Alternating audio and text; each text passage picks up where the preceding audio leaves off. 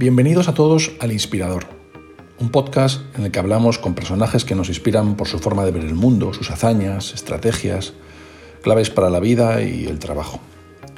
Hoy hablamos con Antonio Ortega, un profesional con más de 40 años de experiencia en multinacionales en América y en Europa. Ahora es consejero ejecutivo y director general de personas, medios y tecnología de Bankia. Además, es escritor de varios libros y artículos sobre el mundo de la empresa. Entre ellos, Alejandro Magno y la gestión de empresas, La antigua Roma, Valores para el éxito empresarial y La Casa de Austria, un modelo para la gestión empresarial. Espero que disfrutéis y aprendáis tanto como yo de la conversación y descubráis a alguien tan interesante como Antonio Ortega, un pensador en y de la empresa.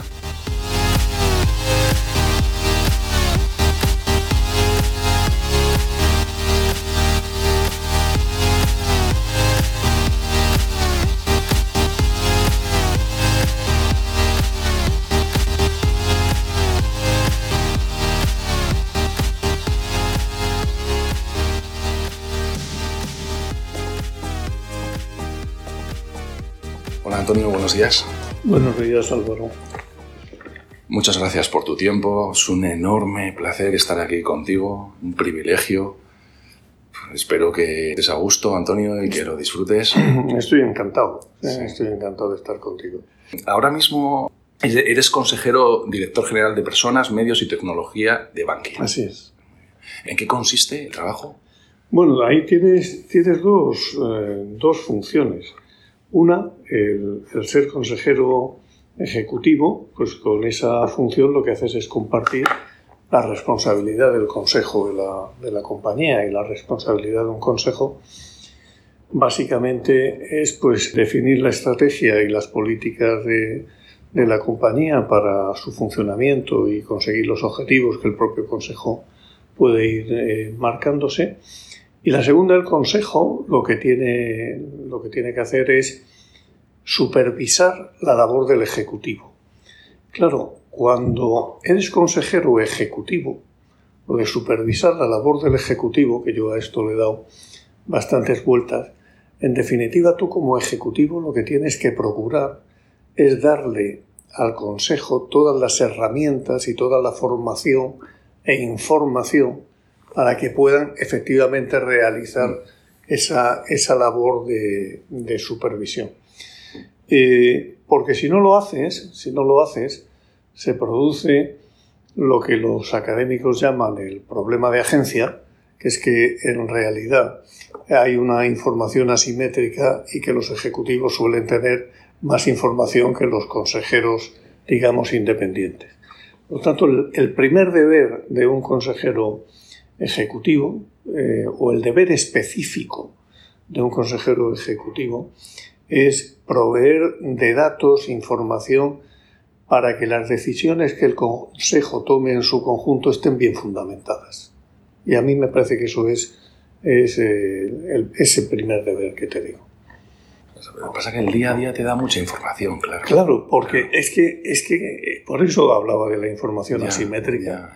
En el, día, en el día a día tú tienes toda la información de la compañía, la estás absorbiendo porque la estás en, cada momento. Y al final, pues un consejero independiente que, tiene, pues que participa en dos o tres eh, comisiones del consejo, pues tiene unas sesiones, si quieres, un día a la semana eh, de comisiones y, y la sesión del consejo de una vez al mes aunque le des toda la información, siempre hay algo que, bueno, que queda flotando en el aire y por lo tanto tienes que actuar ahí de una manera proactiva para forzarte, ¿eh? para forzarte, entre comillas, a facilitar todos los datos, toda la información para que puedan al final supongo que es igual una compañía grande que una pequeña. Se trata de un tema de confianza. Exactamente igual. se trata de que el resto de consejeros confíen en que el criterio del Ejecutivo en cuanto a la información es el adecuado. Y que le puedas dar todo eso, te digo, toda esa información para que el Consejo pueda hacerte challenge, ¿eh? te pueda retar al Ejecutivo a conseguir otras cosas o a ver, o a ver o a ver la actividad de la compañía o la situación de la compañía desde una perspectiva diferente. Por eso es tan importante los consejeros independientes. Los consejeros independientes aportan un pensamiento diferente y debe ser un pensamiento... Eh, ahora el, el, Banco Central Europeo suele llamarle que tienen que ser escépticos. ¿Eh? escépticos. claro. ¿Eh? Bueno, en cualquier compañía, claro. claro, claro, tienes que ser escéptico y decir, bueno, oye, vamos a ver esto que dices, pero vamos a ver si lo podemos hacer de otra forma o esto se puede hacer mejor. Eso es. ¿Sabes? Ese, ese pensamiento que puede ser escéptico o crítico o simplemente eh, independiente. Lo que sí que tienen los consejeros independientes es una figura, no la tienen todos. Pero nosotros, desde luego, sí la tenemos. Fuimos, de hecho, el primer banco que la, que la estableció en España. Tienen un consejero coordinador. Ya, Entre los independientes hay un consejero coordinador y ese consejero coordinador pues tiene una función muy, muy importante porque puede incluso eh, llegar a convocar consejos por su propia iniciativa eh, o, sustituir al presidente en determinadas cuestiones. Sería de alguna forma la representación del contrapoder al ejecutivo. ¿no? Muy bien. Naciste en Cartagena hace poco. Hace, hace bastante años. Yo suelo decir que cuando yo nací, España estaba en blanco y negro. Hombre, sí, claro, por supuesto. Los recuerdos, no, los recuerdos no son en color. Ya. ¿Eh? La, época, Sí, en serio, los recuerdos no son en color. Los recuerdos. Yo no recuerdo, de verdad. Claro, para mí esa época es todo blanco y negro. claro, pero para los que vivisteis, pues estamos hablando de los años 50, tampoco. bueno, No, me refiero que no estamos hablando de los años 20. Eh, entonces, no, ¿los recuerdos vosotros lo recordáis como blanco y negro? Yo, yo, de verdad, sí, yo lo recuerdo blanco y negro. A lo mejor es la sugestión, porque eh, de la sugestión de haber visto después tantas imágenes, que todas las imágenes que hemos visto de esa época eran blanco y negro. Pero yo creo que además la expresión de blanco y negro eh, no es solo una expresión cromática, sino eh, yo creo que vivíamos una época que era más bien gris. Que, hombre, no había muchos motivos para ilusionarse, siendo eso compatible con que yo recuerdo mi infancia pues muy feliz. Pero era una época más bien. En Murcia, buen tiempo, agradable. Era un sitio además próspero, era un sitio próspero. Bueno, bueno, dentro de lo que cabe. dentro de lo que es que yo estoy acostumbrado a otras. Para mí los años 80, cuando los recuerdo, a mí me vienen, a, a ti te vienen a blanco y negro, a mí me vienen a pana. A pana. Nos vestíamos con pana. Y todas las películas que veo son, van gente con pantalones de pana o con... A mí me recuerda a esa época. Te, te queda. Pongo en tu conocimiento que está volviendo la pana, la moda. Ya, ya, ya. Pues sí, sí, sí, sí. Cada uno se queda con esas sensaciones de, A mí los años 80 son pana. Quizás es porque mi madre me vestía de pana de arriba abajo. Pero bueno. Eh, ¿Y te licenciaste en Derecho? ¿Dónde? Me licencié en Derecho en, eh, en la universidad a distancia. Ah. Porque, porque yo eh, hice, iba a entrar en la Universidad de Murcia y y me trasladaron y, aprobé, iba, iba, a ingresar a la Universidad de Murcia. Y cuando vivía en Cartagena y el banco me traslada a Castellón. Y, y, entonces en Castellón, curiosamente, fíjate si era blanco y negro, ahora hay de todo, entonces no había universidad. No había universidad y, y me matriculé en la universidad de distancia. Ya. Hice, hice derecho allí. ¿Cómo era? ¿Te mandaban los papeles? Bueno, compraban los libros. claro, ahora en la universidad de distancia, claro, es, bueno, es, casi estar en es distinta. Tú, tú tenías que, comprar los libros que te mandaban, que ellos les llamaban, no llamaban libros, le llamaban unidades didácticas, y te mandaban unos tochos increíbles de, de libros y bueno, pues te los estudiabas, hacías unos ejercicios que enviabas después y tenía los exámenes finales. Acudías al examen. o sea, que te licenciaste trabajando. Me licencié trabajando. Has hecho más veces, ¿eh? Estudiar mientras trabajabas. Pues eh, sí, sí, he hecho. Porque aquí, luego, bueno, ahora hablaremos de tu doctorado. Yo tengo aquí una pequeña relación de todo lo que has trabajado necesariamente larga. no, no, eso es no, no, no, pero es, pero es embriagadora. eso no, tiene mérito. No, no, no. Empezaste a trabajar en el BVA.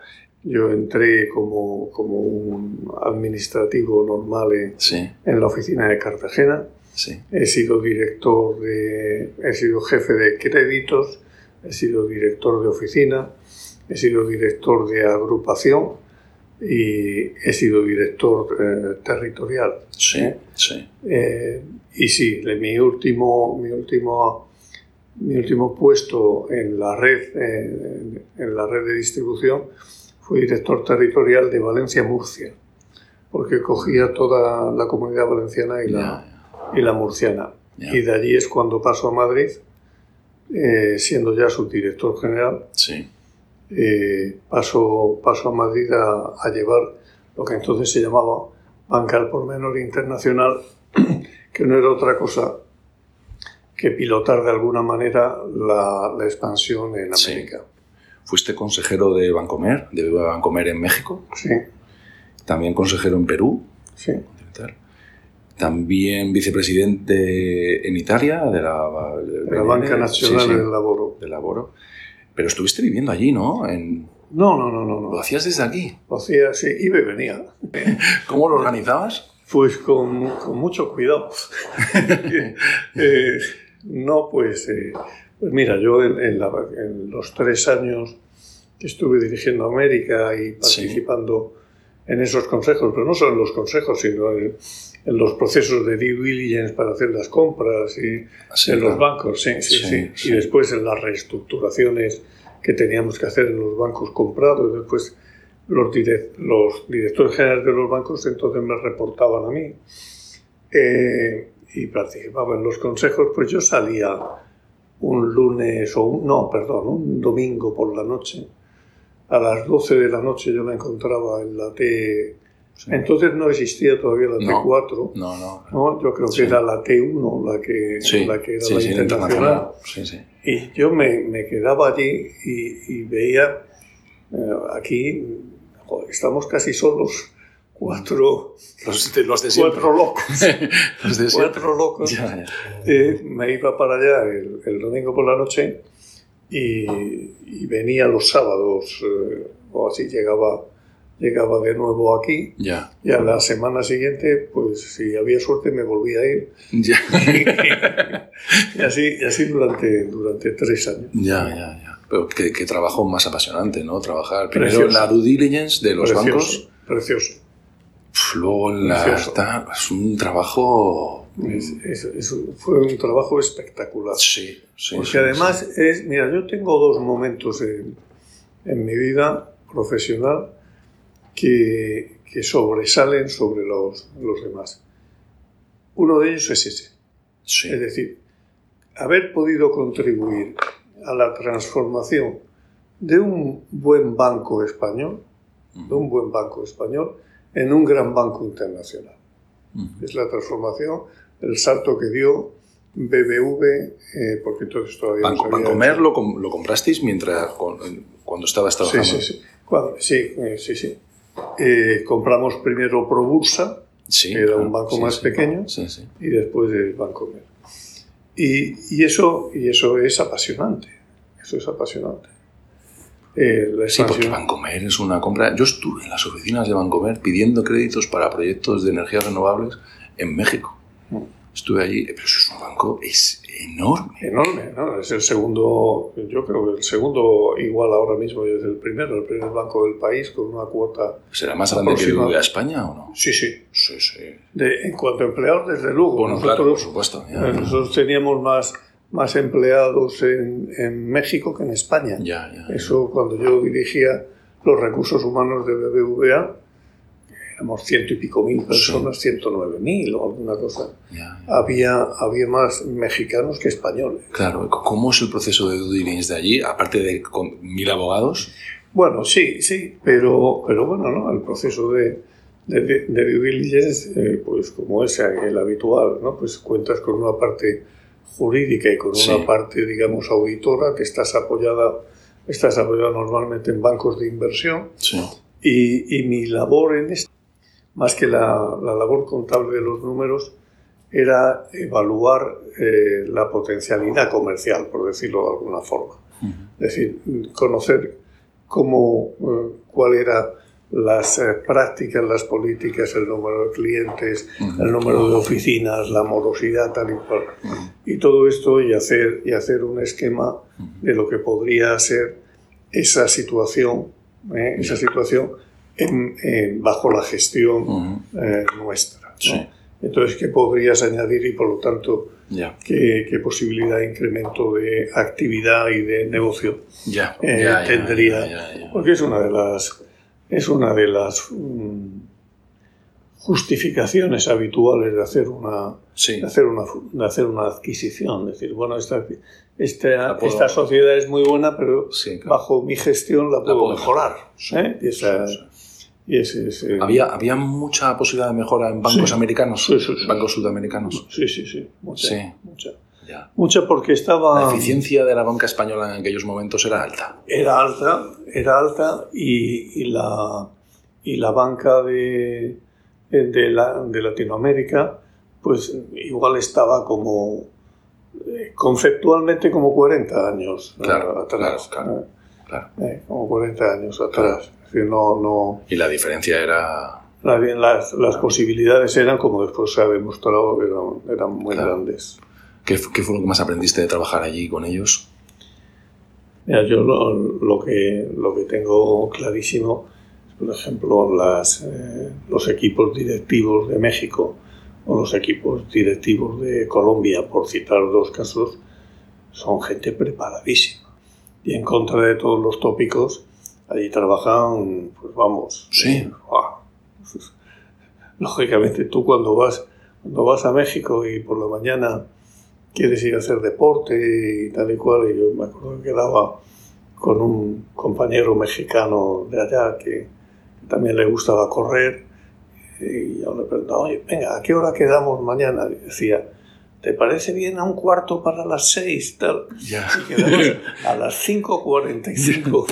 Quedabas para ir a correr porque, porque a las siete y cuarto tenías un desayuno en la oficina, ¿eh? un desayuno de trabajo y después ya enlazabas todo el día hasta, hasta que lo culminabas con una cena también. Ya, sí, sí, sí, sí, sí, No, no, no. Las jornadas muy largas. Ya. Es una experiencia buenísima. ¿Cuánto tiempo estuviste? Pues tres años eh, llevando esa banca en América. Sí. Y, y después otros tres o cuatro en los consejos. Con los directores generales que iban desde España. Con los directores generales que iban. ¿Qué tal en Italia? Pues Italia es muy divertida. Sí. ¿Dónde estaba, ¿dónde estaba Benele? En Roma. Benele está en Roma, en la vía Veneto. O sea, bueno, bueno, bueno. Sí, sí, sí. al lado de la, de la embajada americana y del Hotel Excelsior. ¿El italiano? ¿Eh? ¿El italiano? El italiano... ¿Lo aprendiste? Sí, sí, sí. Sí, sí, sí, sí, sí hombre, claro. Es que, ya, ya, para estar en los consejos hay que saber italiano. Para estar en los consejos tienes que saber italiano. ¿Y te sentabas en los consejos y entendías perfectamente? Pues eh, bastante bien. Sí, joder. hablabas también? Abbastanza bene. Ostras, ya. bene. Sí, no, la, la verdad, y además es una, fíjate, esa es una de las cosas que le tengo más cariño. Yo a Italia le, eh, a mí Italia me gusta muchísimo tengo una gran admiración al, al, país. Bueno, y ahí y a la vista está todo el libro sobre Roma y tal. Me parece, y el, y el idioma me parece precioso, me parece precioso. Un idioma que, que es muy fácil, o es más fácil de entender que de hablar. ¿Eh? Sí, probablemente. Porque, es Entender, sí, le echas, un, poco de imaginación. La gente dice que lo entiende, pero bueno, hay que verlo pero de hablar es tan complicado como el español. sí, con, Toda, con toda su conjugación de todos los verbos, con todas las preposiciones y con todo esto, y con algunas peculiaridades que tiene muy, que a mí me parecen, ya te digo, me parecen preciosas. ¿Y si sigues hablando y si vas allí? Si voy allí, hablo y estoy deseando ir. Y claro, claro, claro. A la fuerza. ¿Cómo aprendiste a lo bruto como tú? Me refiero, con clases ahí en dos meses. Yo aprendí, lo primero que hice es irme 15 días a Italia. Sí. Y me metí en un one-to-one y estaba, yo estuve 15 días allí a muerte. Magda vino el fin de semana, el fin de semana vende, y además lo recordamos con mucho cariño, eh, eh, donde estábamos, el hotel donde estábamos y las terracitas de Roma, estas llenas de, geranios y, de, tal. Y, estuve 15 días, eh, además con una con dos o tres profesoras que se iban turnando y, que con una descubrí Roma, porque se me ocurrió decir, bueno, estábamos allí en la clase, eso sí, una clase bastante lóbrega, una, una sala así muy poco... Sí, clase de estudio de idiomas, sí, muy poco atractiva. ¿eh? Ella y yo le dije, oye, ¿y esto no lo podemos hacer por la calle? Y, entonces descubrí que ella estaba licenciada en arte. Y, y entonces me dijo, perfecto. Y, entonces nos cogimos un blog y nos fuimos a visitar toda Roma, ¿eh? toda Roma, la Domus Aurea, no sé qué, tal y cual. y yo anotando allí las palabras y tal. Y me, dos por uno. Dos por uno. dos por uno. Efectivamente. Y siempre, siempre lo recuerdo con mucho cariño, con mucho cariño aquello, ¿no? Porque pues tuve un profesor, un italiano, que lo tuve aquí en España durante años, durante todos los años que estuve yendo allí, que fueron bastantes. Y este profesor era del Milan, del Milan. Y entonces me sé todas las palabras de arte y tal por, aquella señora y me sé todo lo del fútbol eh, por el profesor de este. ¿Qué más puedes necesitar? Algo de comida y poco más. Por ejemplo, tú dices el pichichi, el pichichi aquí en España, pues en italiano es el capo canoniere. Pero claro, eso es algo que la gente que sabe. Capo canoniere suena al jefe, el, jefe de, el jefe de, claro, el jefe de los cañoneros, el que manda. Ostras, el, qué bueno. El, capo canoniere. Y, sí, sí, ¿Qué artistas son hasta para eso? Son, son, son geniales, son geniales. Es un, es un país con una, con una cultura, con una creatividad, con, una imaginación terrible para todo. y estos nueve, nueve, años que estuviste de descanso, de impasse desde BBV hasta, hasta Bankia, los aprovechaste bien. Hablábamos antes de que los aprovechaste totalmente. ¿Te, te doctoraste? Sí, me doctoré en, ciencias empresariales. Sí. Fíjate, porque yo quería volver a la universidad. Sí. Sí. Y quería volver a la universidad y no sabía qué hacer. Y lo que no me veía, Álvaro, era a mis 55 eh, años entonces, lo que no me veía era estudiando historia, que es una cosa que me hubiera encantado. Sí, es verdad. Porque decía, ah, no, me pongo allí, me meto en un aula, están todos los chicos y chicas de, 17, 18 años, y llego yo, se levantan porque se creen que soy el profesor. Entonces, voy, a buscar, voy a buscar un tema universitario con un rango de edad mayor. Ya, sí, lo, puedo entender, sí, lo puedo entender. Se me ocurrió hacer el doctorado. Y puestos a hacer el doctorado, pues podía haber ido pues, por, por otros caminos menos tortuosos, pero se me ocurrió hacerlo en empresariales. Como has dicho antes, yo soy licenciado en Derecho y mi vida con la empresa ha sido pura práctica. ¿eh? Yo soy lo que dicen los americanos, esto es un practitioner, pero no, pero no era un académico en, en ese mundo. ¿no? Y en cambio me parecía que era interesante hacerlo ahí. Y, y sí, empecé, hice el curso de, había entonces un curso presencial eh, aquí, todos los días, que había que ir en, la Universidad Complutense y estuve allí un año yendo de... ¿Interesante?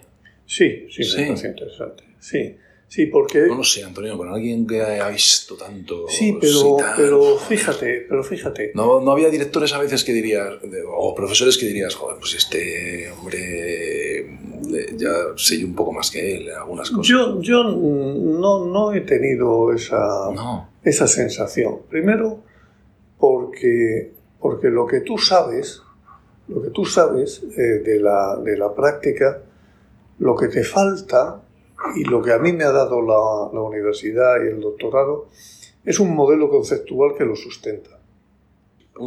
sí, porque tú estás en el día a día. Tú estás en el día a día y estás haciendo las cosas sí. y, y de pronto eh, las haces porque sabes que en tu experiencia que eso es lo que se hace y lo que se hace bien, y bueno, y porque te lo han enseñado en el IES, en el PADE y este tipo de cosas.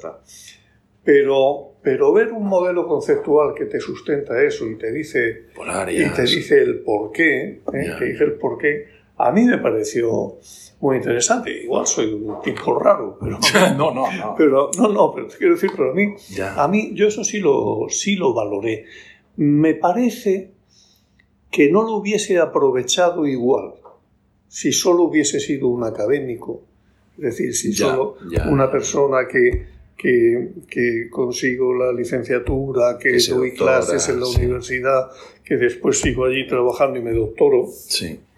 yo creo que no lo hubiese sacado tanta riqueza como la combinación de tener la experiencia profesional y el... Claro, cuando hablamos de vamos a estudiar estos casos y tal, claro, es que tú los casos los tienes en la cabeza. Claro, es que los casos los tengo en la cabeza. Claro, claro, claro. entonces, pues sí, que, sí, que, sí que soy capaz de... Claro, los pros, los contras... Hombre, y luego tienes la parte de investigación y de tesis, que esa es muy enriquecedora. Esa es muy bonita. Claro. Es muy bonita y muy pesada. Eh, como te decía antes, pues a mí eso me ha costado seis años, eh, entre el curso y la investigación y hacer primero el, el, examen de suficiencia investigadora y después eh, hacer la tesis y tal. Pues me ha costado seis años, pero la, la mayor, mm, el, la etapa más interesante en cualquiera de estas cosas, tanto en la tesis como para escribir en los libros, es la etapa de la investigación, que es cuando descubres, porque tú tienes una idea y a través de la investigación, cuando descubres just que, que, sale algo que te confirma, que te confirma la idea. Después de mucho buscar y buscar. Sí, porque, y, Pero llega un momento que lo relacionas y sí. sí. Porque yo creo, eh, te hablo así de memoria, pero mi tesis doctoral debe de tener como 30 páginas de bibliografía. ¿eh? de bibliografía, que son artículos que encuentras y tal. Bueno, estos artículos, para encontrar, para encontrar cada artículo, para encontrar cada artículo te has leído 20 ¿no? de los papers. Te has leído 20 papers para llegar a uno que dice, este es el que tal. Claro, es una labor de chinos, es, es minería pura. ¿eh? Es minería Del que destilas gotas. Eso es. Sí, sí, Eso es. Y por lo tanto... ¿Sobre qué versaba la tesis? Pues la tesis fue sobre la cultura corporativa y cómo la cultura corporativa declarada eh, tiene sus diferencias con la realmente vivida en las compañías. Y cuáles tienen que ser las prácticas para hacer que esa cultura corporativa declarada, si de verdad crees en ella, porque, porque hay en muchas culturas corporativas, esa era mi, mi hipótesis, en muchas culturas corporativas lo que hay es que las utilizan como un elemento de marketing y, no, y no como reflejo de las creencias profundas que hacen que fundamentes esos valores, pues, eh, pues entonces no vale para nada. Y en cambio, si son basadas en las creencias profundas de tu manera de ver la vida, de tu, de tu manera de ver la vida profesional y de tu manera de, de querer hacer las cosas, pues de eso se destila, de eso se, se construye un patrón de comportamientos y para apuntalar ese patrón de comportamientos yo sugería tres o cuatro, ah, eh, tres o cuatro prácticas eh, fundamentales. Y bueno, y ahí va, es un rollo. Como no, no, no, no, no, no, estoy de acuerdo que sea un rollo. No, no, no, pero tú no, porque la cooperativa porque no yo, que sí le he leído, te digo... cultura cooperativa se podría escribir una tesis y, algún libro. Sí, sí, sí, No, ya me lo propusieron, pero dije... Bueno, estos, estos, estos libros que ahora comentamos tienen mucho que ver con la cultura corporativa. Hombre, pues la de, el de Roma, eh, claramente. El de Roma entero, El de Roma entero. Y fue antes de la tesis. ¿Qué, ¿Qué medidas, Antonio, pueden hacer para que esa cultura corporativa porque yo, yo he vivido, yo he trabajado en algunas compañías grandes, en otras pequeñas, y la cultura corporativa, vamos, era hoy esto y mañana lo siguiente si aplica. Porque eso no es. Es que eso no es cultura corporativa.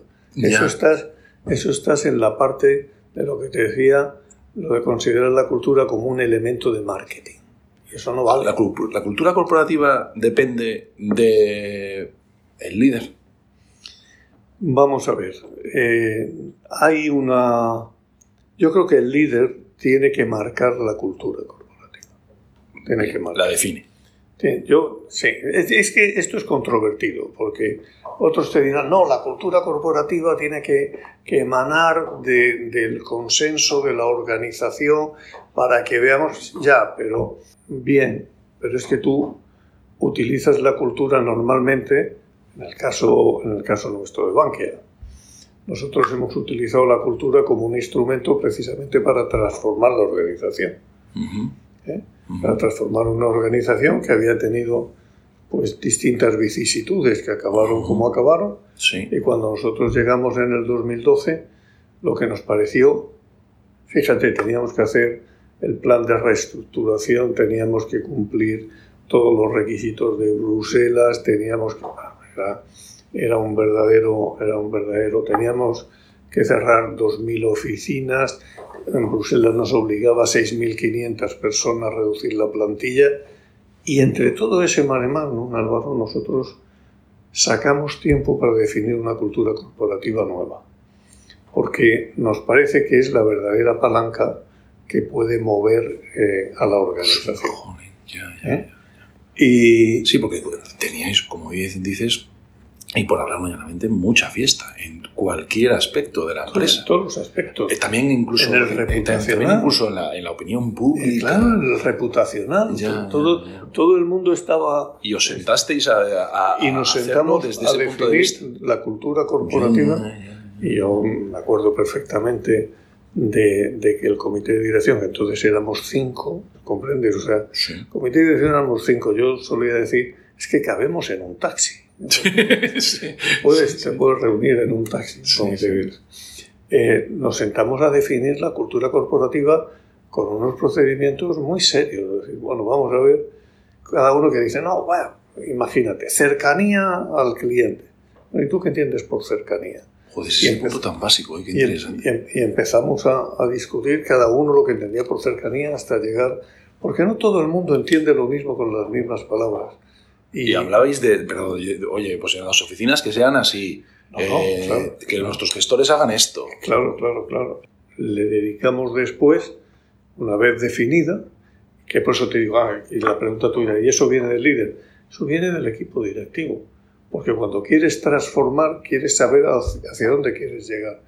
Para nosotros en aquel momento había un, un valor que lo vas a entender perfectamente, que era la profesionalidad en una, en una institución que había estado mediatizada por eh, de dirección no profesionales, ¿eh? mm, o, esos criterios profesionales se habían visto mezclados con otros inputs. En general, todo el sector de las cajas. En general, todo el sector de las cajas.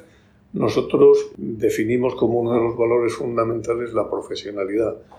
Y cuando declinamos la profesionalidad, uno de los puntos de los que hablábamos es que profesionalidad significaba, desde luego, independencia de criterio. Dependencia de criterio. tú tienes que actuar siempre porque esto aporte un valor al cliente y porque aporte un valor a la compañía, pero con independencia de criterio. Aquí no te puede, no te puede venir eh, nadie a forzar ese, ese tipo. Profesionalidad, independencia de criterio eh, era absolutamente fundamental. Claro, después de, de, la debacle, tampoco te sorprende que otro de los valores fuese integridad. No. ¿Eh? no. ¿Y, ¿Y eso cómo se hace? Pues eso se hace predicando, predicando mucho y desde luego todos ellos al final, todo profesionalidad, integridad, cercanía, orientación al logro, ¿sabes? Todos ellos lo haces con el ejemplo del, liderazgo, con el ejemplo. Y pusimos uno eh, que era, y lo fuimos eh, propagando a lo largo de toda la organización, eh, nosotros nos reunimos, el, comité de dirección nos reunimos con todos los directores de oficina una vez al año como mínimo. ¿Eh? Vamos por todas las direcciones territoriales, y nos reunimos con, con ellos. Todo, todo el comité. Todo el comité. Y, y en todo el comité de entonces. Sí, que, sí, sí. eh, porque ahora somos más y Sí. acabamos solo cinco personas del comité. Pero y, uno de- y, y lo que propagamos siempre es, primero, que no había, o, o- o como resumen de todo esto, que no había ningún objetivo, ningún objetivo, por ninguna causa que fuese, que tuviese prioridad sobre los valores. Que no valía que nadie dijese, sí, yo esto lo he hecho mal, pero esto le ha producido un beneficio al banco. Eso no valía, Ya, ya. no valía, no, no hay ningún objetivo que esté por encima del cumplimiento de los valores. Y eso nos ha costado eh, algunas veces tomar decisiones difíciles. Y las hemos tomado. Si, ¿Se salen de estos valores? si se salen de estos valores, no tiene, no tiene sitio en No esta organización. ¿eh? Aunque estén cumpliendo sus objetivos. Ya. Es ya, la diferencia. Porque Y eso te lo marca la cultura. O sea, me refiero, y eso y es un cumplimiento de la un cultura cumplimiento de la corporativa. cultura. Y la verdad, Si no vale decir, esta operación me va a reportar esto, pero me perjudica la profesionalidad. Podría ser un conflicto de interés o algo. pues nada, y eso no. entonces no. Eso, eso no puede ser. ¿Hubo algunos valores que descartasteis? Es decir, que sacasteis fuera, que son valores que son respetables. No sé. No, no, si es que al final, si, si el tema no es... el, eh, los tienes que elegir al descartes, final. Es que tienes que elegir, porque yo no creo que esto tenga más de... que una cultura corporativa tenga que tener una visión de más de cinco o seis valores, ¿eh? porque todo lo demás ya es dispersión. Y están, y están, en, y están en ello, ¿no? O sea, la orientación al, al- al logro en, en una compañía normal casi no debería de estar, ¿no? Porque dices, hombre, claro, si esto va de, de conseguir beneficios, en una compañía que estaba acostumbrada a no ser cotizada, Claro. hay que resaltarlo, porque en una compañía cotizada tú tienes que estar rindiendo cuentas al mercado cada Sí. tre- tres meses y meter en la cabeza de la gente que eso es importante para la supervivencia de la compañía, pues hay que, hay que, que resaltarlo. No, no, no- descartamos ninguno, te aceptaría No, lo digo porque la tentación de sacrificar, por ejemplo, rentabilidad a toda costa, que podría pensar que es una empresa o un banco, a costa de pues, cercanía al cliente, No, es que no. azorca, porque eso es muy tentador y yo he trabajado en compañías en los que el objetivo número uno era la rentabilidad por encima de todo. Pues eso, eso eh, vamos a ver, eh, insisto, la, la rentabilidad de la compañía es lo único que te sostiene, eh, que, te, que te da futuro, pero la rentabilidad de la compañía tiene que ser un conjunto de cosas y tiene que contemplar los intereses de los stakeholders que tienes alrededor. Y el, el- es verdad que uno muy importante son los accionistas, pero es verdad que otro, si quieres, más importante son los clientes. Porque Sí, sin sí. clientes Sí, no hay nada. ¿eh? Sin clientes no hay nada. Bueno, en un banco sobre todo. claro, ¿Eh? y, y después es verdad que tienes a los empleados, porque si no tienes empleados que estén satisfechos y motivados Sí, y comprometidos con el proyecto, es muy difícil que los clientes eh, lo sean. ¿no? Y después tienes el último, que para nosotros era fundamental y sigue siendo, que es la sociedad. Cuando hablas de la sociedad, en la mayoría de las compañías el caso queda como en abstracto. ¿no? Yo le tengo que, que aportar a la sociedad sí, y tal y cual. No, mira usted, es que en el caso de Bankia nosotros hemos recibido unas ayudas públicas y tenemos que devolver esas ayudas públicas. Luego el tema de la sociedad Está, está hasta cuantificado. está hasta cuantificado, es, Ya, ya, ya, vamos, cristalito y meridiano. ¿no? Y por lo tanto, y aparte nos parecía en aquel momento, Álvaro, es que yo esto lo viví no, con mucha intensidad precisamente Sí, claro. por Sí, todo esto de mi afición momento- por la cultura también. ¿no? Pero nosotros, en el año 2012, éramos el paradigma de todos los males. El sector financiero español en el mundo, en el mundo, en el Wall Street, tal que hizo algunas portadas y tal y cual de la crisis bancaria o financiera en España, la foto que sacaba era la de rato. tal, ¿no? Entonces, nosotros lo que pensábamos es, si conseguimos, si conseguimos que Bankia resuelva sus problemas, estamos resolviendo no solo el problema de Bankia, sino estamos ayudando a que el sistema financiero español tenga mejor reputación. ¿Mm? Y, eso, y esa era una aportación. esa responsabilidad la asumisteis? La asumimos, sí, sí, sí. Sí, oye, dos por uno. Hay que solucionar esto. si, asumimos, si hacemos esto, vamos a conseguir lo otro, ¿no? Entonces estábamos con una prima de riesgo de 600 puntos. Y la gente decía que la culpa de la prima de riesgo y tal y cual, pues la tenía Bankia. Hombre, ahora tenemos una prima de riesgo de 60. Eh, sí, no, pero no, eso verdad. No, no, pero era, verdad. me da la impresión, por lo que me dices, que en momentos tan, tan turbulentos estuvisteis muy tranquilos. Me refiero, muy reflexivos. Sí, sí. Eso es verdad. Es que cuando... Porque era momento de, sacar el extintor y empezar a apagar fuegos. Sí, sí, sí, sí, sí. Pero había que hacerlo con cabeza. Hay que hacerlo con cabeza. Y, y tú tienes que tener un plan. Tienes que tener un plan. Me han dicho que diste clase de filosofía, que recibisteis clases de... ¿Eso ayudó? Pues hombre, yo soy un gran admirador de Sócrates, pero... pero no, a mí me ha ayudado la filosofía, la templanza, la reflexión. Soy un enamorado del estoicismo. Sí. De hecho, tengo aquí un libro para regalarte de estoicismo. Y eso me ha ayudado muchísimo a serenarme y a, en momentos turbulentos a mantener la calma y reflexionar sobre lo importante. Por eso te preguntaba, porque cuando me enteré que había... O sea, que te gusta Marco Aurelio. Me encanta. Bueno, me adelanto, te, traigo un libro de regalo, Cómo pensar como un emperador romano. ¡Ostras, de Marco Aurelio! Sí, sí, sí. sí, Bueno, sí, sí. No te he traído otros libros de él porque son más clásicos. Pero ese es el último que ha salido de él y me encanta. Sí, yo, yo tengo en casa tengo el de, ¿cómo se llaman las las meditaciones. Las meditaciones. Sí, por supuesto. Sí, las meditaciones lo que pasa es que tienen que pasar un filtro de, edición. Me refiero, tú te las lees y eso parece la Biblia. Entonces tienes que hacer un poco de trabajo. un, buen, un buen libro de filosofía, cuando lo ves, eh, un buen libro de filosofía tiene un tercio de la página que es el texto, y dos tercios que son las notas. Esas son las meditaciones. Que son las notas a pie de página. Si no, te lees las meditaciones con notas, no te enteras ni nada. Oye, te lo agradezco mucho. No, a, mí, a mí me gusta, me gusta mucho la filosofía, pero además eh, me gusta la filosofía clásica. Yo soy del siglo V antes de Cristo. Yo también. Yo, yo de las otras filosofías no me seducen. cuando hablan de Kant y de todo esto y tal, digo, qué, bueno, Antonio. Esta conversación la tuve el otro día. ¿Qué, ¿Qué me estás contando de Heidelberg? Y, a mí habla media hace 2500 años. Exacto. Porque Eso es además, apasionante. Porque además es que está todo ahí. Mira, te, es que está todo ahí, Antonio. Te voy a, te voy a, decir una. Yo eh, siempre... Eh, muchas gracias. Nada, no, no, Tengo más. ¿eh?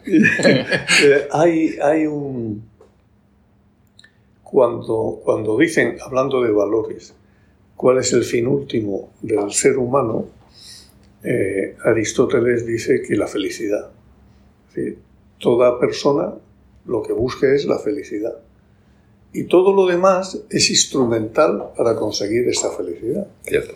Es decir, si, si, si, tú piensas que en una vida en pareja te apetece es porque crees que vas a ser más feliz. Si quieres tener hijos es porque piensas que vas a ser más feliz. Si quieres tener un buen trabajo es porque crees que eso te va a ayudar a ser más feliz. claro, Bueno, o fin, eh, la felicidad. Y había un autor eh, argentino, contemporáneo, muy reputado. ¿Cuál es el fin, el último fin del ser humano? Dice, la felicidad, la paz, el amor, la... la mm es que no se pueden callar, a, no se pueden callar. A, tiempo, ¿no? Si ya. lo dijo todo, ya. se dijo en el siglo... Sí. Eh, eh, es, que es que Marco Aurelio y Epicteto y bueno, Aristóteles, Sócrates, es que, es que lo clavan. Lo clavan. Es que no puede haber mayor paralelismo con la vida actual. A mí me parece, me parece, No, no, sí, sí. A mí me, me gustaba de siempre. Yo cuando era, cuando era un chaval. Siempre me ha gustado el mundo antiguo. Sí, sí, eh, y a mí también. Aunque a pesar de mis canas no lo he vivido. ¿eh? entonces, pero, es que, pero me ha gustado el, mundo antiguo. Y yo llama la atención lo igual que eran. Es que, era igual. Es que esta gente pasaba exactamente por los mismos Sí, es que era igual. tesituras. Yo creo que mucho más que en la Edad Media o en el siglo XVI, XVII. Mucho más parecido. Sí. Era la Roma Hombre, antigua y, y- Yo en, en Alejandro, en Alejandro, una de las de las cosas que, que hablaba es este, este hombre podía. Yo no veía, no veía, no veo más diferencia, fíjate, no veo más diferencia entre la sociedad que estas personas formulaban. Que otra cosa es la que vivieran, ¿eh? Que otra cosa es la que vivieran, porque ahí había esclavos y había cosas y Sí, había, sí, sí, y cierto, había cierto, cierto. desigualdades más. Yo me voy que- al problema. Pero, pero la concepción de- del mundo que tenían y el actual, la, la única gran diferencia es la tecnología. Sí. El pensamiento, el pensamiento era el mismo. Y las relaciones, bueno, es verdad que había esclavos y tal, y que la mujer no tenía el papel protagonista de hoy en día. Bueno, Pero- en, en Roma, cuidado, ¿eh? Sí, sí. En Roma, el ama de casa, la Sí, matrona, sí, era, sí, era- sí, sí. ¿Eh? Sí, pues eso, eso no ha cambiado nunca. eso no ha cambiado. Oye, pues vamos a hablar de tus libros. De- Tienes tres libros escritos. El primero, Alejandro Magno y la gestión de empresas, que se publicó en el 2004. El segundo, La antigua Roma, valores para el éxito empresarial, en el 2006. Y La Casa de Austria, un modelo para la gestión empresarial, en el 2009. Así es. ¿Por qué te pusiste a escribir, Antonio? Pues mira, en, en el- en la introducción de Alejandro está todo explicado. Sí. Está todo explicado. Bueno, yo he tenido afición a escribir desde... Yo tengo aquí, fíjate, yo tengo aquí seleccionado un párrafo que igual te refieres a ese, cuando dices, el primer libro que soy consciente de haber leído en mi vida era una edición juvenil de Alejandro Magno. Así es. Yo debería tener como siete u ocho años, pero aún hoy recuerdo perfectamente el tacto suave de su cubierta azul, los esmerados dibujos y aquel poema de Campoamor que narraba el encuentro del rey macedonio con Diógenes. Para mí aquella obra significó un descubrimiento de una aventura maravillosa, un amor por los libros. Pero desde entonces... Pues es verdad. Sí. es que lo oigo y, y hasta se me pone un poco la piel de gallina, porque no lo, no lo había vuelto a leer Pues esa, esa frase que me acordaba Pues yo, que tengo, yo tengo aquí algunos párrafos y me quedé con ese. Pero yo, dije, yo "Tiene que- tenía, yo tenía, no tenía, había más libros en mi casa, pero yo creo que, que eran de mi hermano. Mi hermano era 14 años mayor que yo y por lo tanto, eh, como eran libros ya de edición juvenil y no infantil, pues yo creo que aquellos libros se los compraría a mi padre, a mi hermano. así. Mm, Y había el libro de Alejandro, había otro de Gengis Khan y había otro de, de Augusto. y te puedo decir que el libro de Augusto terminaba así. Cuando llega Tiberio, Cayo, Julio, César, Octaviano, Augusto, primer emperador de Roma, ha muerto. ¿Cuántas veces me leería yo aquel, aquel Ostras, libro ¿eh? Sí. para que me acuerde ahora lo mismo que me acuerdo Sí. del poema de Diógenes, Sí, uno sí, altivo, otro sin ley, los dos hablando se están, yo soy Alejandro el rey, yo Diógenes el can, ¿sabes? Ostras. Es que... Es que ¿No ¿Te acuerdas? me acuerdo de ellos, fíjate, te lo estoy diciendo. Me acuerdo, me acuerdo Ya, ya. muy bien de ellos y me acuerdo de Sí, las imágenes de, que tenían y tal. Y descubrí entonces que me gustaba la literatura. Mi hermano, que yo creo que lo sabes, tu padre desde luego lo ha conocido y lo sabe, mi hermano era poeta, mi hermano publicó, porque murió hace en el 2011, eh, mi hermano publicó pues como 30 libros de poesía con premios y tal y cual, y yo eso lo he visto en casa. Ya. Yo, yo eso lo he visto en casa. Y, y el mundo antiguo pues me fascinó. Dicho todo eso, esa fascinación, pasa que cuando yo dejo BBVA, eh, está de moda, eh, se acaba de publicar la trilogía Alexandro Sí. de, de Sí. Máximo Manfredo. Sí. Y cuando yo empiezo a releer, por mi afición por Alejandro, que me compro aquella trilogía, empiezo a releer, eh, lo que digo es, esto me ha pasado a mí.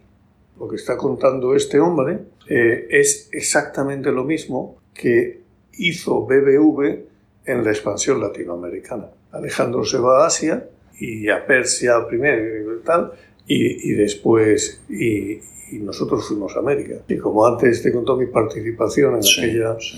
en aquella eh, operación del banco, pues eh, empecé a ver cómo formaba equipos Alejandro, cuáles eran los criterios, porque combinaba la gente que combinaba y tenía gente joven que los mandaba a dirigir la caballería, pero tenía un senior, bastante senior, que lo deja en la central para que le cuide, para que le cuide el negocio. Es decir, y, y, de todo eso pues salió este, este libro que básicamente tiene dos cosas. Uno, primero, cómo se forma y cómo dirige eh, los equipos.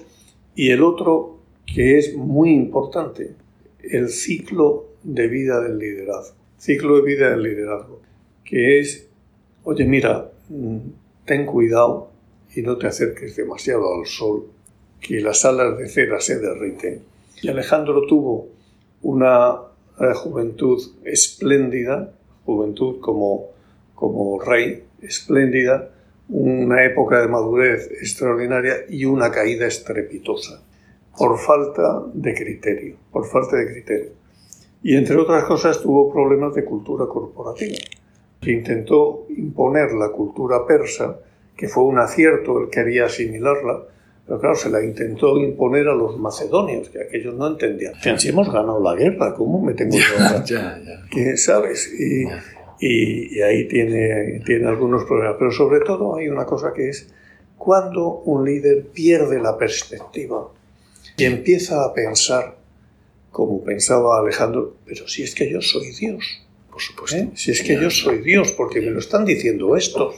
Y hasta, claro, hasta que hay un amigo que le dice, ¿cómo vas a ser Dios si tú eres hijo de Filipo?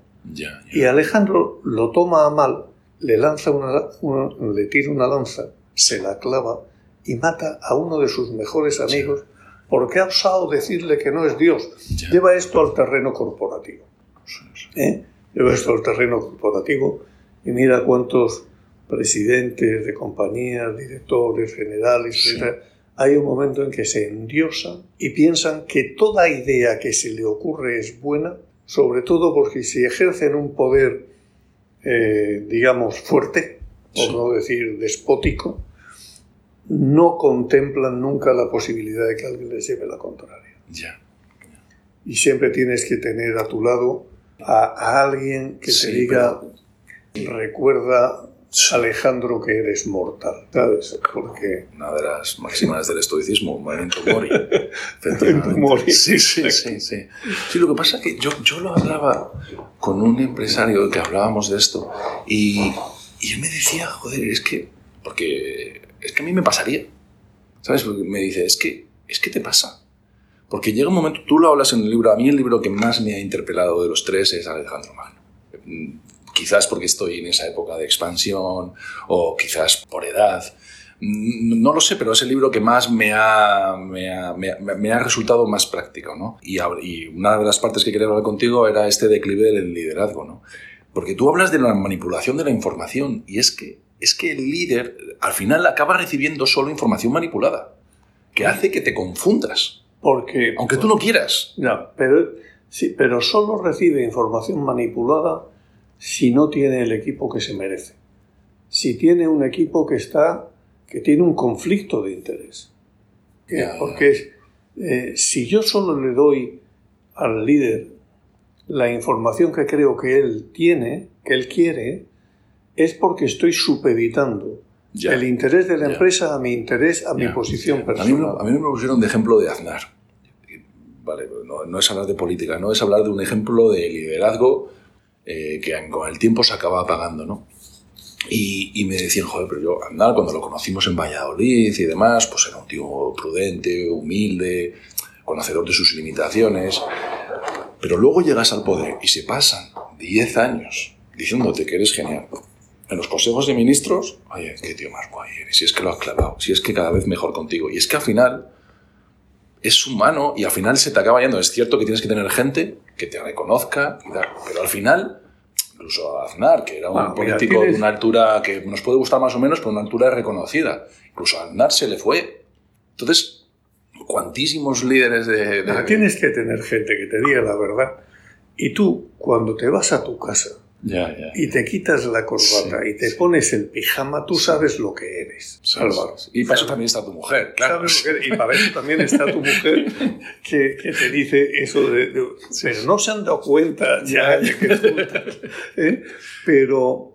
Y, hay, y, y una persona percibe si eres una persona equilibrada, claro, si el problema, el problema de Alejandro es que se desequilibra y no sé si está primero el huevo o la gallina, ya, ¿no? Ya, ya, Pero se desequilibra.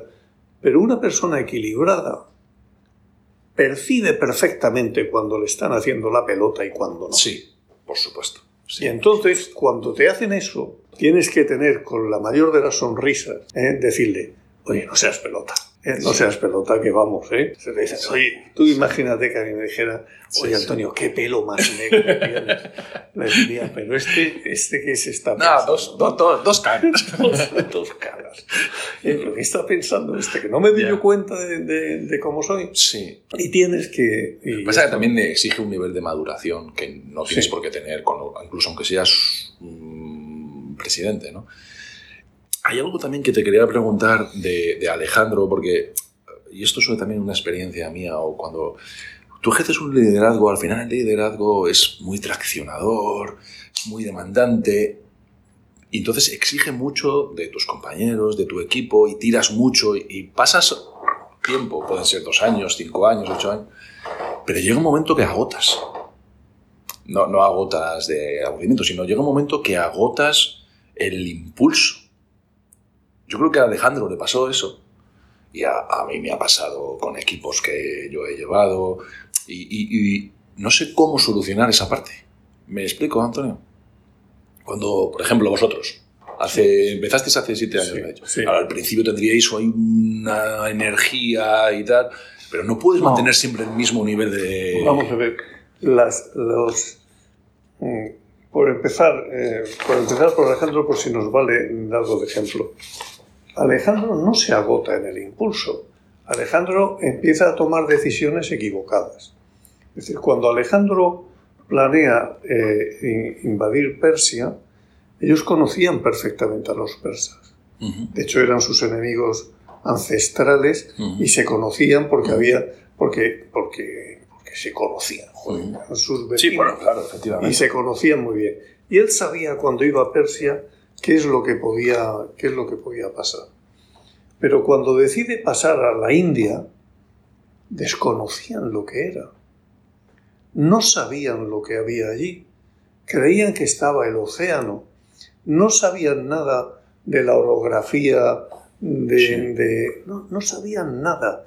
Se mete a hacer una aventura pensando yo soy Alejandro y yo no necesito más, yo voy a llegar allí, pim, pam, pam. Claro, y se encuentra con un imperio muy bien organizado y, y muy distinto de, de- bueno, muy distinto, ¿no? Es que no sabían lo que era. Y por lo tanto hay, en esa toma de decisiones hay una falta de información.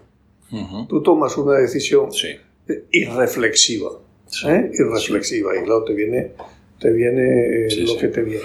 Tienes razón en lo que dices del, del impulso, del impulso. Pero eso es tanto como, como decir eh, que siempre necesitas, es más fácil, es más fácil, pero siempre no vas a tener una épica que contar. Cierto. Vale. Nosotros, cuando llegamos aquí, en el 2012, podía, podía haber una cierta épica. Sí. La, la compañía está al borde del precipicio, Sí, sí. tenemos que rescatar, todos unidos adelante Sí. y tal y cual.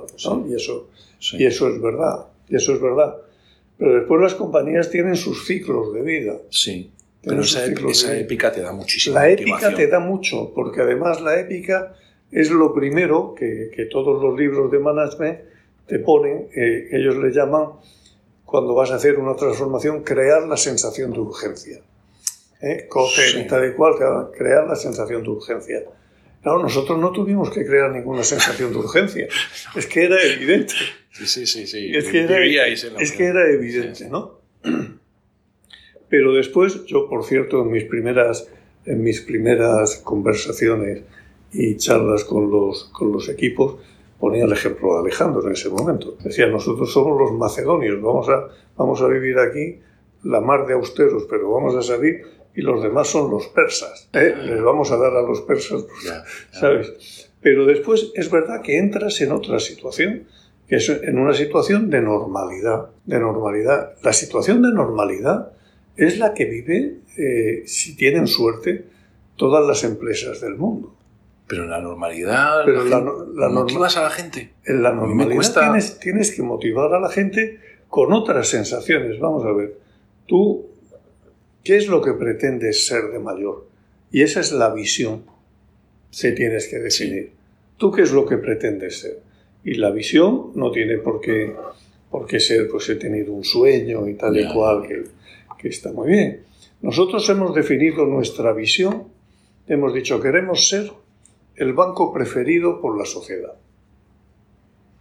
Banco preferido es una visión que suena, que está bonita, banco preferido por la sociedad, pero que, sí, pero que implica muchas cosas.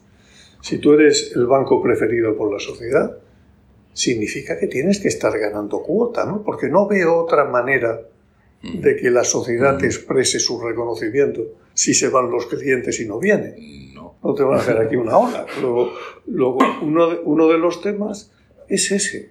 Ser el banco preferido por la sociedad significa, significa que atraes clientes y que vas ganando cuota en los distintos negocios. Pero ser el banco preferido por la sociedad significa también que tienes un reconocimiento social del que en la época de crisis carecíamos.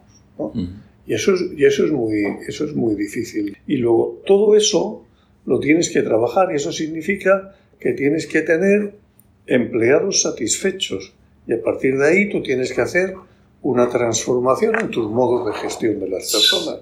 Tienes que escucharlas, tienes que conocer, tienes que conocerlas y tienes que dar respuesta, tienes que crear, como hemos creado a final de este año, una propuesta de valor para el empleado.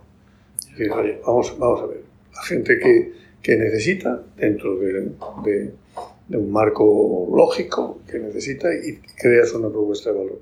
Tienes que crear una forma de, de relacionarte con los clientes, una sistemática comercial que atienda y que escuche al cliente.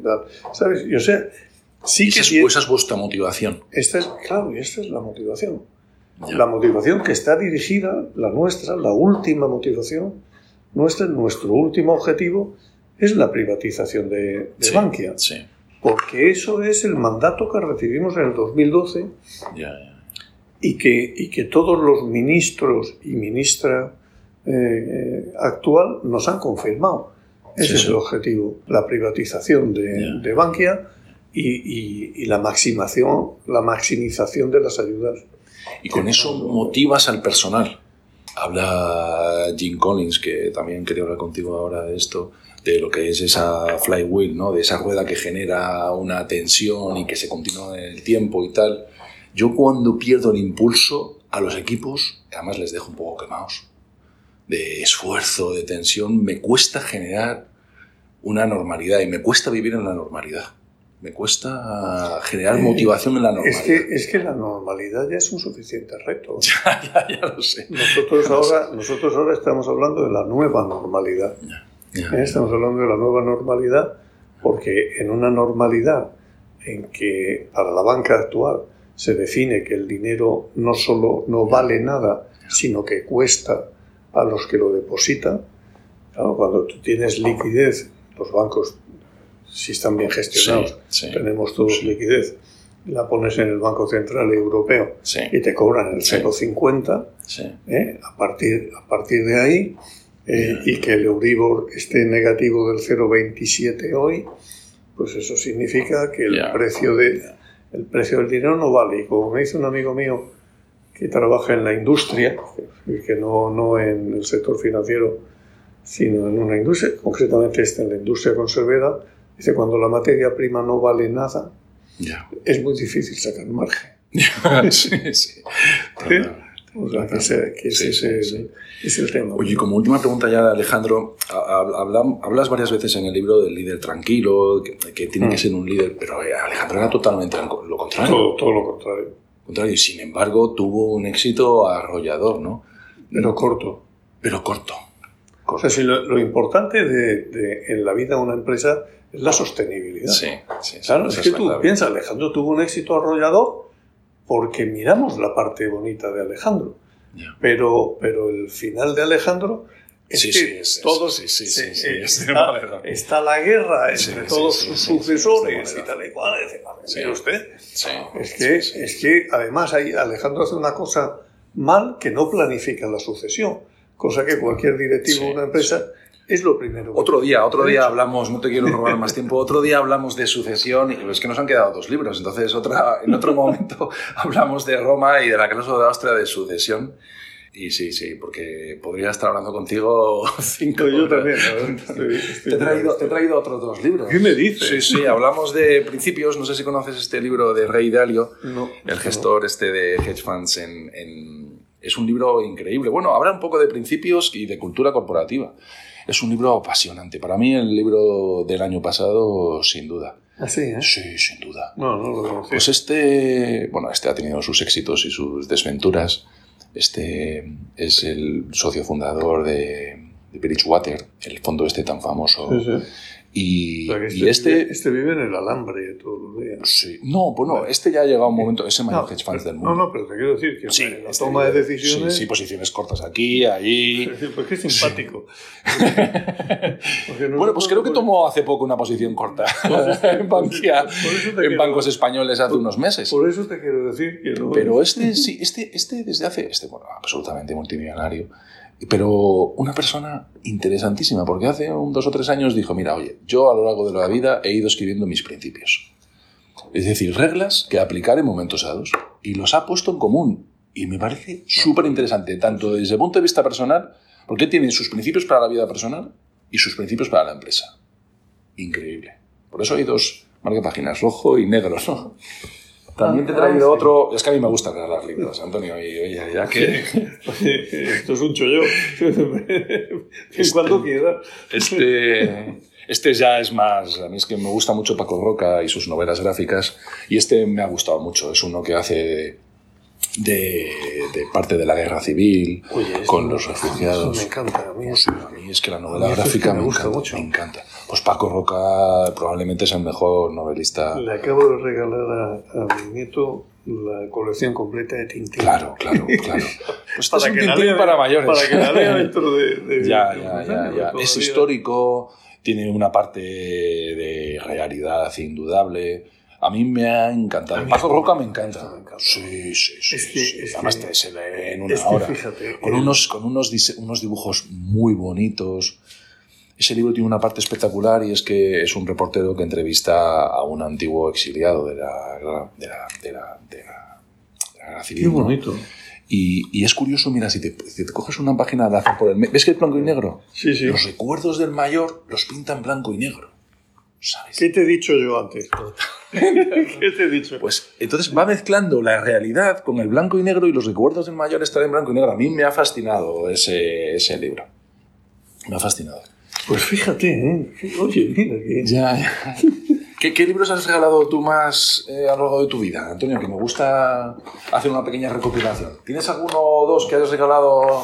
Mira, eh, el último que estoy regalando, y, y lo he regalado hace... Pues en el último mes he regalado dos. Se llama Máquinas como yo. Es de. Ian McEwan, Sí, sí, sí. que, bueno, Ian McEwan ya, ya lo conoces, Sí, es el autor sí, de La sí, Ley del. Menor, Expiación y todo esto. sí. Es un gran autor inglés. Y, y en Máquinas como yo hace su primera introducción a la ciencia ficción, que le podemos llamar así, que ya no es tan ficción eh, en la inteligencia artificial, el mundo de la inteligencia artificial. A mí la inteligencia artificial ahora mismo, y a ti, eh, por lo que te voy a decir, te, te tiene que apasionar. Eh, me apasiona porque creo que es una realidad que la vamos a ver muy pronto sí. la vamos a ver muy pronto, y me apasiona porque plantea unos problemas éticos sí. eh, que son muy profundos. Y en máquinas como yo está más bien eh, reflejada el tema de los problemas éticos cuando empiezas a interactuar con un androide y el androide tiene su propio... ¿Este es el último libro que has sacado? Pues yo creo que sí. No, eh, a mí me gusta mucho me, me ha sacado uno hace un mes o dos este no, este, es, este es el penúltimo. Este será el penúltimo.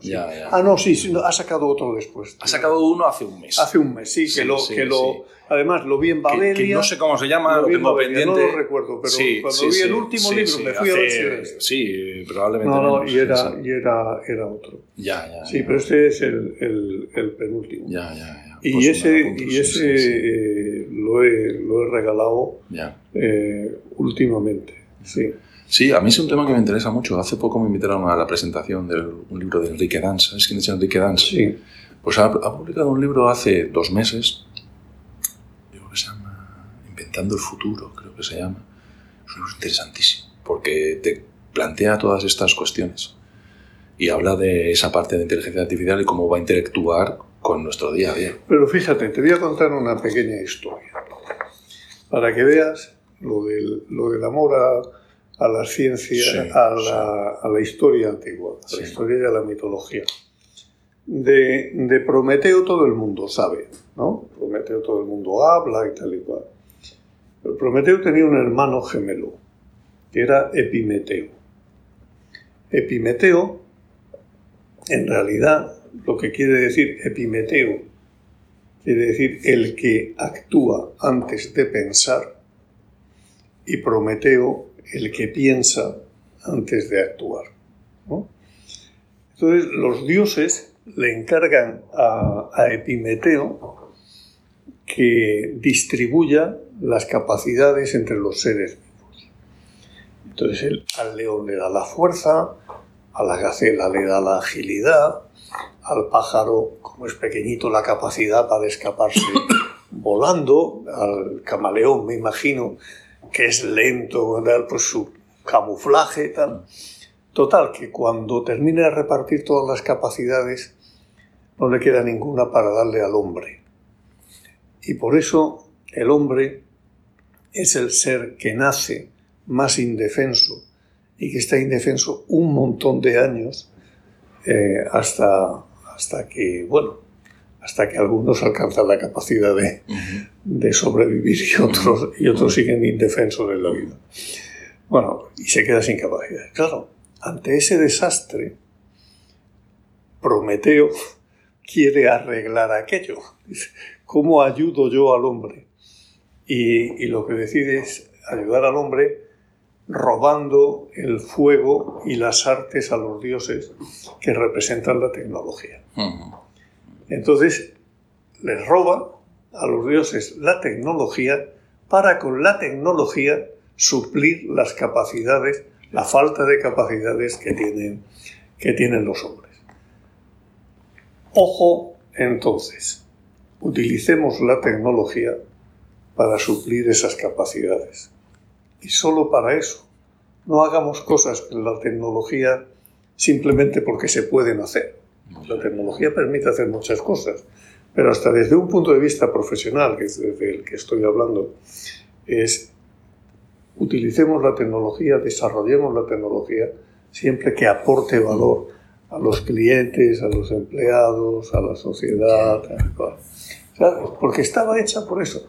Y no me digas que la historia... No, no, no, no, no, no, yo solo sabía que había robado el fuego, pero no, Sí, sí, que le costó que le estuviera ahí picoteando el hígado todos los días. Ya, pero, pero lo de, lo de Epimeteo, claro, Epimeteo además se había casado con Pandora, la, la famosa de la caja. O sea, Epimeteo era un desastre. Epimeteo era, era un desastre. Antonio, ha sido un verdadero placer. Muchísimas gracias. Encantado, encantado. Es que disfruto mucho.